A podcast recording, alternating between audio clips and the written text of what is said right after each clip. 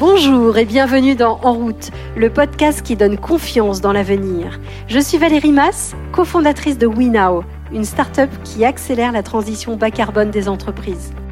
En route, c'est une conversation avec une personnalité qui peut faire bouger les lignes en faveur du climat. Je décrypte avec elle ce qui les pousse à avancer, les actions qu'elles mènent pour faire bouger les lignes, la manière dont elles réussissent à prendre du recul sur la pression des résultats financiers pour prendre des décisions audacieuses en faveur d'un monde plus durable. L'objectif Vous inspirer et vous aider à prendre votre place dans la grande communauté des gens qui agissent. Aujourd'hui, j'ai le plaisir d'accueillir Fabrice Bonifay, directeur du développement durable du groupe Bouygues. Personnalité engagée, il est aussi enseignant à Dauphine, l'ENSAM ou l'ESTP. Il préside le collège des directeurs du développement durable. Il est aussi administrateur de The Shift Project. Avec Fabrice, nous allons parler du rôle des entreprises, des dirigeants, de l'importance de ne pas griller les étapes, de transformation de l'entreprise, de nouveaux modèles de rentabilité. Vous êtes prêt à changer votre vision du monde? Alors, en route Bonjour Fabrice Bonifay. Bonjour. Merci beaucoup pour euh, d'avoir accepté l'invitation. Alors j'avais une première question. Euh, je suis curieuse euh, quand on est directeur de développement durable d'un groupe comme Bouygues. Qu'est-ce qu'on rêvait de faire quand on était enfant? Est-ce que c'était devenir justement directeur développement durable? Pas du tout en fait. Hein. je vais être honnête. Non, non, je, comme disait Hulot, on y vient par opportunité, on y reste par conviction. Je suis venu assez tard finalement à, lorsque en 2006-2007, il y a eu le fameux film d'Al Gore, euh, Une vérité qui dérange, où les gens ont pris conscience du lien entre euh, émissions de gaz à effet de serre, changement climatique, euh, énergie et économie. Je me suis passionné de cette thématique par des rencontres qui m'ont expliqué le lien entre les écosystèmes, les, la préservation des ressources, la biodiversité, enfin la complexité du vivant et euh, le rôle que les entreprises pouvaient avoir pour le protéger, euh, ben, j'ai beaucoup travaillé, beaucoup appris, beaucoup lu d'ouvrages sur ces sur ces thématiques. Donc non, pas du tout. J'y pensais pas quand j'étais quand j'étais jeune, hélas. Euh, je pense que d'ailleurs il y a un déficit euh, chronique euh, d'informations euh, sur ces thématiques. Est-ce que vous pensez que le Covid justement a permis de passer un premier cap de compréhension ou en tout cas de sensibilisation? On entend quand même beaucoup parler de baisse des émissions de CO2, donc il y a peut-être eu quand même quelques éléments qui ont commencé à percoler.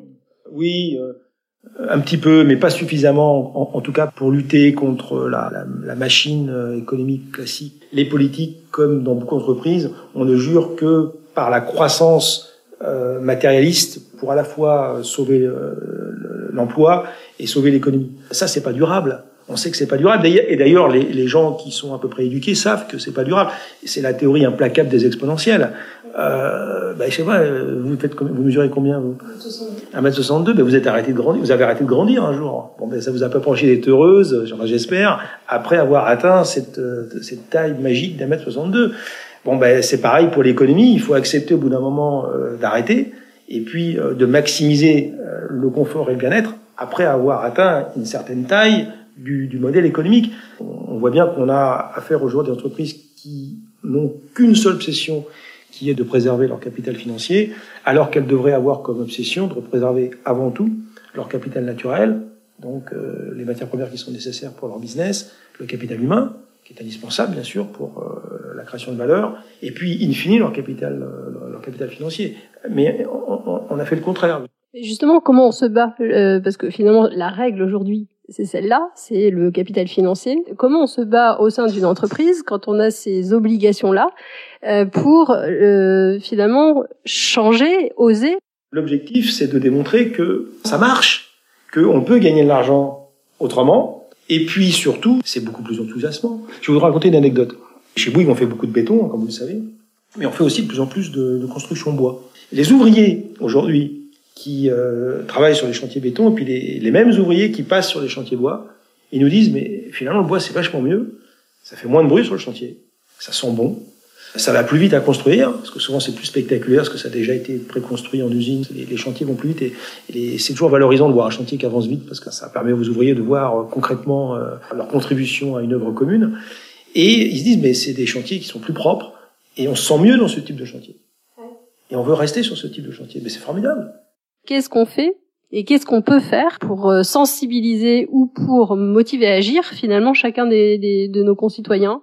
Le sujet c'est ça, hein, c'est euh, comment faire accepter une nouvelle façon de faire. Euh, il faut rendre désirables toutes ces solutions. Hein. On a besoin d'utiliser tous les leviers. Hein.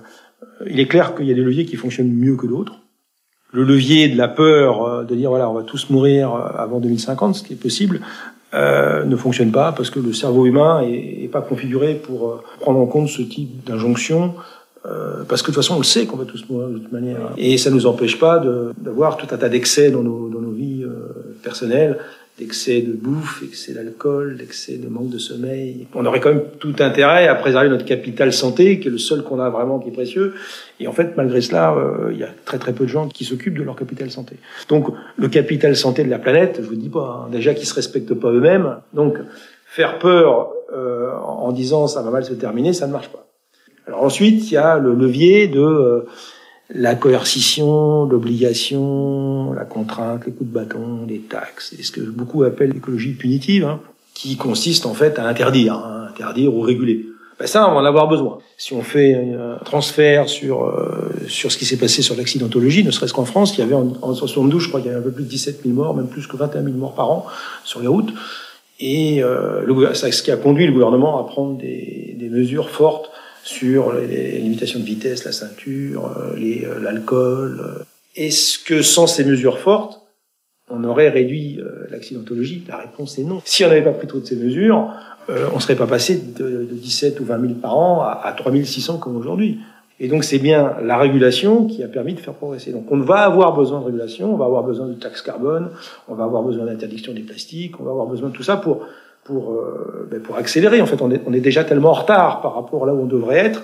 On va avoir besoin de cette régulation. Mais la meilleure façon, finalement, d'arriver à faire changer de trajectoire, euh, que ce soit un individu, une entreprise ou même un pays, c'est euh, un nouveau narratif de, du progrès, en fait. C'est de dire, voilà, demain, finalement, on peut euh, concilier frugalité et bonheur et bien-être. Mais pour ça, il faut, faut rendre ce futur sobre, désirable. Parce que sobre et désirable, souvent, c'est un peu des antagonistes. Hein. Je pense que c'est très important d'inventer ou de proposer à, des, des, gens qui peuvent être un peu réfractaires au changement, parce qu'on est tous pour le progrès mais contre le changement, des gens qui sont euh, qui sont sceptiques aussi. On leur a tellement raconté plein de trucs euh, qui s'est jamais, qui se sont jamais réalisés, que si on veut réenchanter en fait un discours sur le développement véritablement durable et sur l'écologie, il faut le réenchanter en, en indiquant qu'après ça sera mieux, mais ça sera véritablement mieux. Mieux, ça veut dire manger à sa faim, ça veut dire euh, s'épanouir intellectuellement dans son travail, ça veut dire accéder à un logement décent, ça veut dire euh, accéder à des produits alimentaires euh, qui sont qui sont de qualité.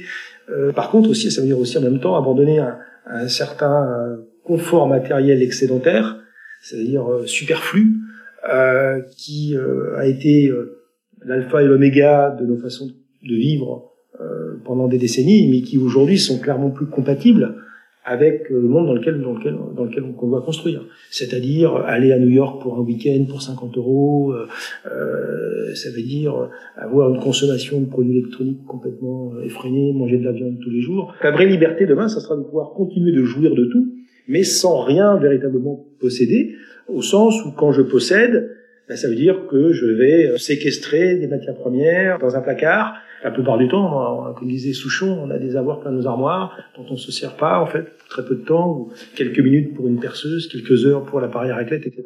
Et tout ça, ça fait que tout le monde ayant tout, ben, ça prend énormément de place pour des usages qui sont très ponctuels. Donc on se dit demain, ben, l'argent qu'on va gagner, ça va nous permettre d'utiliser des objets dont on aura besoin à un moment donné, si on possède tous tous les objets, ben, ça fait énormément de matières premières utilisées en fait, hein, d'énergie grise pour fabriquer ces objets, sans beaucoup d'utilité. Alors je comprends bien l'intérêt pour le climat de moins consommer, mais est-ce que les entreprises s'y retrouvent? Est-ce qu'elles ont intérêt, euh, parce que c'est rentable, de pousser ces nouveaux modèles d'affaires? J'en sais rien, peut-être pas dans certains cas, mais en tout cas ils seront beaucoup plus durables. Et c'est quand même le but du jeu. C'est quoi l'objectif d'une entreprise aujourd'hui? Le seul objectif d'une entreprise, c'est de durer. Le reste, c'est du pipeau. C'est de durer. Alors, pour durer, ben, il faut des clients qui soient heureux, hein, qui soient contents. et euh, qui nous donnent de l'argent en, euh, voilà, en, en, fonction de leur satisfaction. Mais, mais jamais une entreprise ne peut avoir comme objectif euh, le seul objectif de gagner de l'argent. Ça n'a pas de sens. L'argent, c'est la respiration d'entreprise. Il est impossible de, pour quelqu'un de, de vivre sans respirer. Mais les gens, quand ils se lèvent le matin, ils se disent ah tiens merde aujourd'hui il faut que je pense à respirer parce que sinon je vais mourir. Non, c'est c'est quelque chose qui est naturel. Pour l'entreprise gagner de l'argent c'est naturel, mais par contre c'est pas sa raison d'être. Personne ne vit pour respirer. Non, je vis parce que j'ai un projet, parce que parce que je veux faire ceci, je veux faire cela, mais personne ne vit pour respirer. Mais pourtant tout le monde sait que euh, on peut pas arrêter très longtemps de respirer. Eh bien, pour l'entreprise c'est exactement la même chose. Donc il faut arrêter de mettre au pouvoir dans les entreprises des gens qui comptent l'argent. Non, les gens qui comptent l'argent on en a besoin, certes, mais on a besoin de mettre dans les entreprises des gens qui racontent des histoires, qui créent des visions euh, enthousiastes, qui essayent de, d'entraîner toute l'entreprise vers une raison d'être, qui va réconcilier en fait l'objet économique de l'entreprise avec les enjeux de long terme. C'est ça qu'il faut. Réconcilier l'objet économique de l'entreprise avec les enjeux de long terme. Est-ce que vous pouvez donner un exemple? On va rentrer dans un, dans un monde où on va parler d'intensité d'usage. C'est-à-dire que les bons produits, c'est des produits qui seront utilisé souvent par plusieurs typologies d'utilisateurs. Pour les bâtiments, c'est pareil. On a inventé chez Bouygues un, un nouveau concept building qui s'appelle le bâtiment hybride à économie positive et qui a plusieurs caractéristiques, dont, dont la première est de d'avoir plusieurs typologies d'utilisateurs. C'est-à-dire qu'en fait, vous avez un bâtiment, n'importe quoi, un bâtiment tertiaire, de bureau par exemple, et on sait que dans un, dans un bâtiment de tertiaire de bureau, vous avez des parkings, vous avez une salle polyvalente, des restaurants d'entreprise, des salles de réunion, etc que l'utilisateur principal est loin d'utiliser 100% du temps. Le soir, il n'utilise pas, le week-end, les jours fériés. Et donc, tout l'idée, c'est de dire, ben, ce bâtiment, on va euh, faire en sorte que lorsque l'utilisateur principal n'a pas l'usage de telle ou telle partie de son bâtiment, de tel ou tel espace, eh bien, il va pouvoir le mettre en visibilité vers des utilisateurs secondaires qui pourront l'utiliser quand il n'en a, pas le besoin. La salle polyvalente le week-end, le soir, le restaurant le soir, le, parking la nuit, etc de manière à ce que le bâtiment ait euh, plusieurs vies, en fait, plusieurs vies dans sa vie. Si on, on gère les bâtiments avec une plus haute intensité d'usage, on a moins besoin de bâtiments, parce qu'en fait, on a des bâtiments qui sont euh, partagés en fait par plusieurs typologies d'utilisateurs. Et qui dit moins de bâtiments dit euh, ben, plus de place pour remettre de la nature en ville, plus de place pour faire de la ville productive, plus de place pour faire des parcs et jardins, etc. Et donc tout le monde y gagne finalement. Mais justement, qu'est-ce que va faire Bouygues? En fait, on est, en fait, l'idée, si on construit moins, ben, on va rénover plus, et puis on va exploiter nos ouvrages. Avant, le modèle économique de la construction, c'est euh, je trouve un investisseur, je construis, puis je pars en courant une fois que j'ai construit pour construire autre part. Ben, demain, peut-être que sur doute, euh, on construira différemment, c'est-à-dire qu'on construira pour que durer longtemps. Donc on va devenir des community managers des ouvrages que l'on va construire pour nos clients. Donc, on va, on va donc rester après construction, post-construction pour les exploiter. Hein, les exploiter vis-à-vis de ces différentes typologies d'utilisateurs qui auront des, usages différents, donc auront des besoins différents, donc auront des besoins de reconfiguration. Et puis aussi, on va euh, certainement devenir des grands rénovateurs, c'est-à-dire en fait, aujourd'hui les bâtiments ils sont construits sur un mode linéaire, les matières premières en fin de vie sont très faiblement réutilisées, alors un petit peu en sous-couche routière pour les matériaux pondéreux, mais par contre pour tous les éléments finis les portes, les, les, chemins de câbles, les, les, vitrages, tout ça, tout ça c'est jeté à, à, un moment donné à la fin de vie du bâtiment. L'idée là, ça serait pouvoir les récupérer.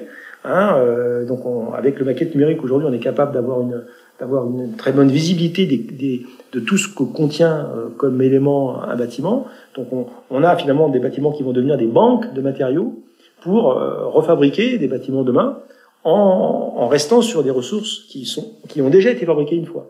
Euh, et quand on sait que dans le, le déboursé d'un bâtiment, euh, près de 22%, 20-25% du bâtiment, c'est euh, c'est le matériau, et qu'à chaque fois on met tout ça à la poubelle et on recommence pour un bâtiment neuf, alors on se dit, bah là, c'est en coût déjà c'est énorme, c'est pratiquement un cinquième du, du, coût du bâtiment, mais en carbone c'est 40%. 40%. Donc si on gaspille moins ces matières premières, bah, on va faire baisser le bilan carbone des, des ouvrages, ce qui est l'objectif si on veut préserver le climat. Donc il n'y a que des avantages. Donc euh, on, sera peut-être nous demain euh, des euh, propriétaires de, de, matières premières qui seront euh, non plus vendues à nos clients mais louées à nos clients.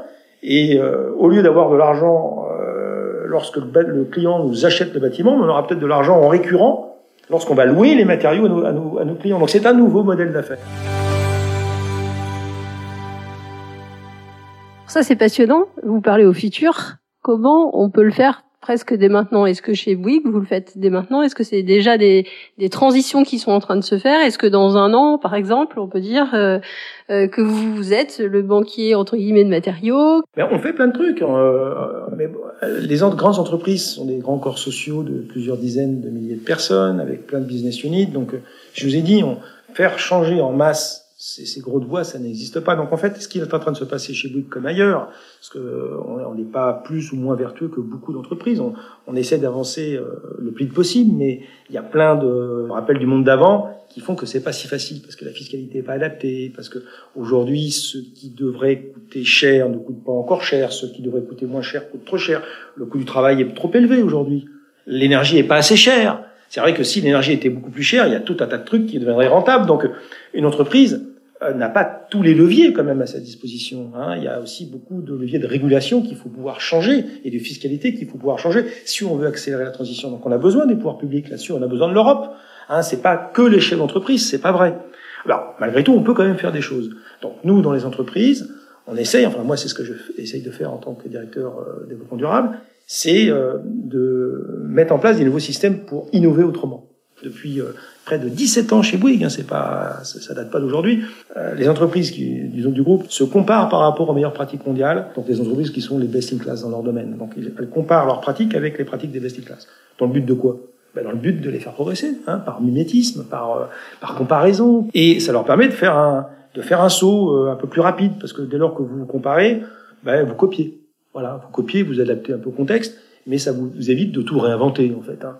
Et donc c'est un outil qu'on utilise massivement pour inciter les unités opérationnelles à se remettre en question, à regarder qu'il est possible de faire du business autrement dans pratiquement tous les domaines de nos, de nos, de nos unités opérationnelles, et, et, donc de tester des nouvelles façons de faire.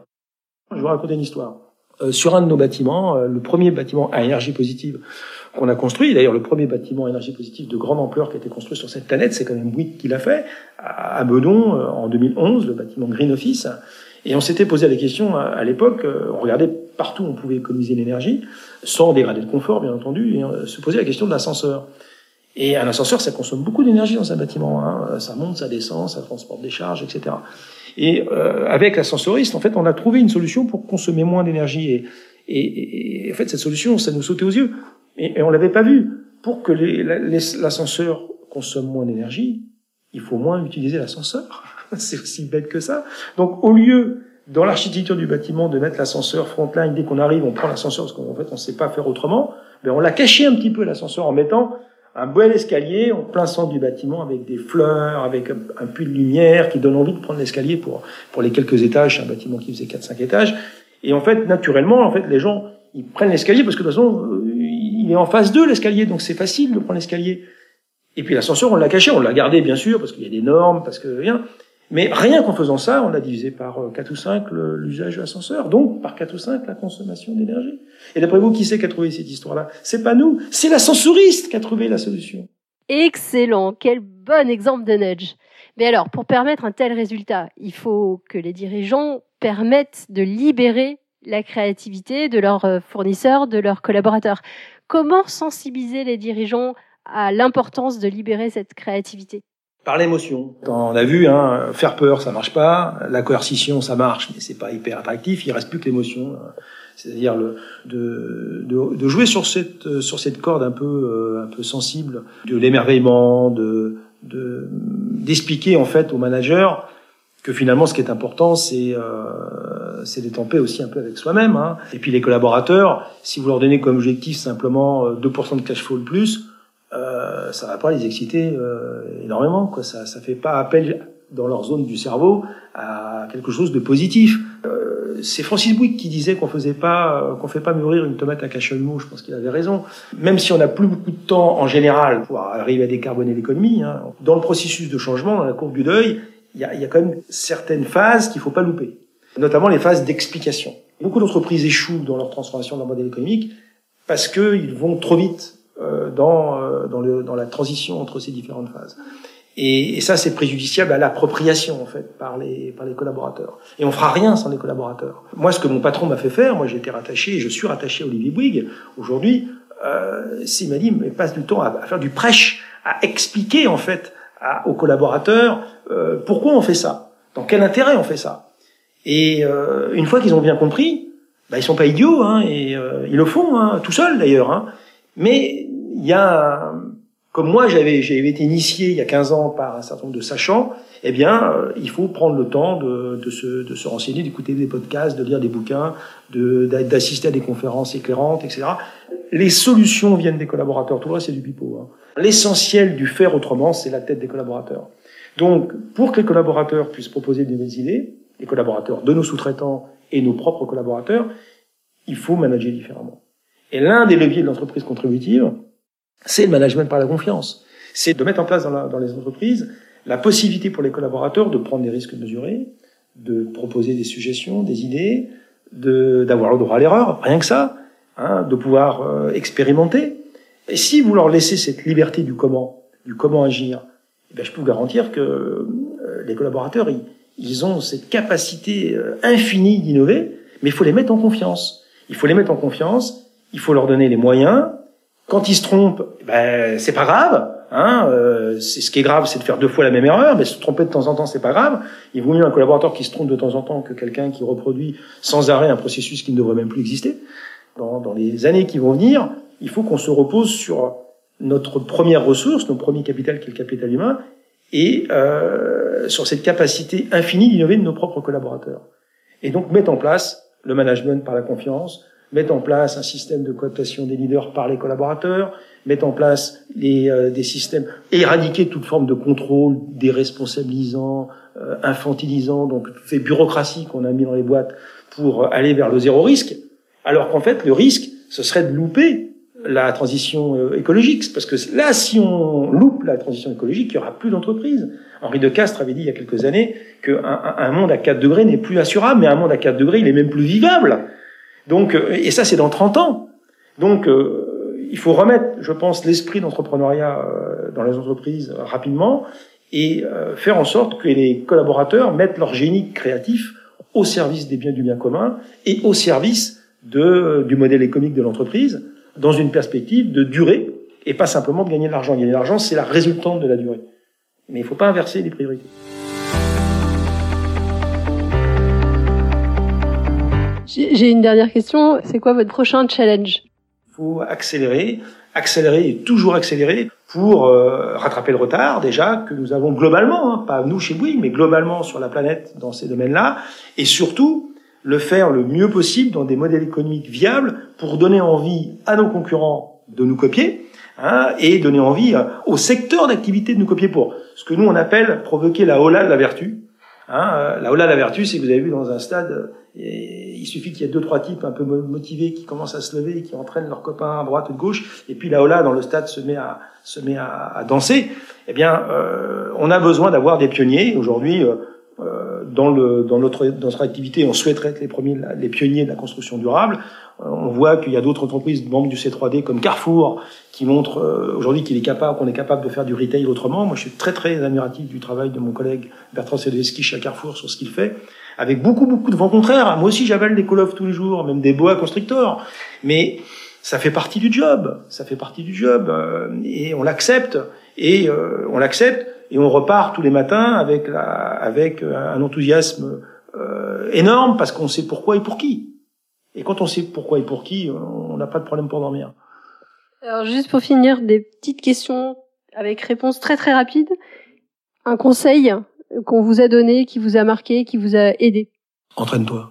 Qu'est-ce qui vous redonne et vous remotive justement à chaque fois que vous vous perdez peut-être un peu confiance ou que vous avez un beau constricteur? euh, Moi, je suis un fan absolu d'un type qui s'appelle Reinhold Messner, qui a, été le premier, premier homme à avoir conquis les, les 14 sommets de 8000 mètres.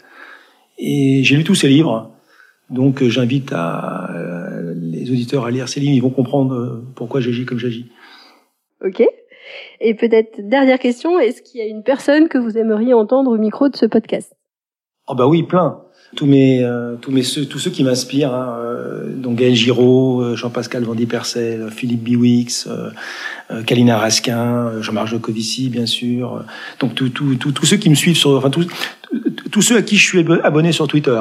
Voilà, vous savez, j'en ai 130 et quelques, et c'est des gens qui m'inspirent beaucoup, dont je suis les publications qui font que je pense comme je pense parce que ce sont à la fois des humanistes, d'excellents ingénieurs pour certains, ou pas d'ailleurs, mais mm, certains le sont, et en tout cas des gens qui sont qui sont d'une bienveillance implacable. Et aujourd'hui, on, on, a besoin aujourd'hui d'avoir des gens euh, à la fois bienveillants, mais aussi implacables dans leur raisonnement, parce que euh, il faut redonner euh, du sens au progrès, et du sens au progrès, on ne l'aura que si on écoute les scientifiques. Merci Fabrice. Merci. Merci Fabrice Bonifay pour cette discussion passionnante. Si vous avez aimé l'épisode, dites-le nous avec 5 étoiles. Parlez-en autour de vous, sur les réseaux sociaux et notamment sur LinkedIn. Cela nous aide énormément à le faire connaître. Vous pouvez aussi nous retrouver sur www.winow.com. Pensez également à vous abonner pour être informé des prochains épisodes. À très vite!